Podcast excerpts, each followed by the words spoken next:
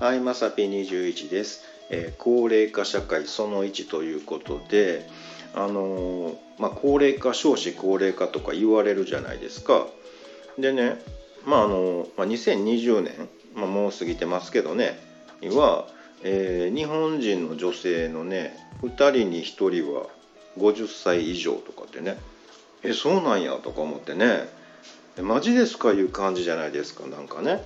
まあ、僕もねあのそこそこ年取ってきたのでもう周りがねお付き合いする人たちが、まあ、同い年ぐらいになってきたらね、うん、まあそんなもんなんだろうなぐらいな感覚でおったんですけどそもそもね50歳以下がすごく少なくなってるじゃないですか。ねこれちょっとあかんね。あのー男子から言うとちょっと待ってくださいみたいな感じですよね。うん、まああの男性ももちろんね、まあ、高齢化はしてるんやと思うんですけどいや2人に1人は50歳以上ってすごくないですか？なんかね。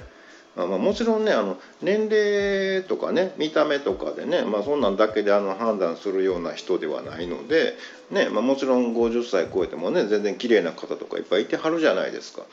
ねあのまあ、あの例えば石田ゆり子さんとかねであの、えー宮崎美子さんのねマクドナルドのコマーシャル見ました？あれ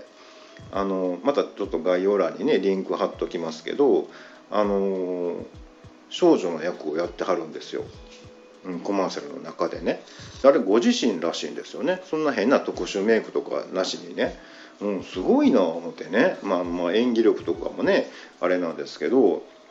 まあ、またよかったらね、えー、とちらっと見てもらったらと思うんですけど、まあ、だからねあの、まあ、僕はその年齢とかその見た目とかでそのこだわる人ではないんですけど、まあ、世の中にはねあの多分ウクライナ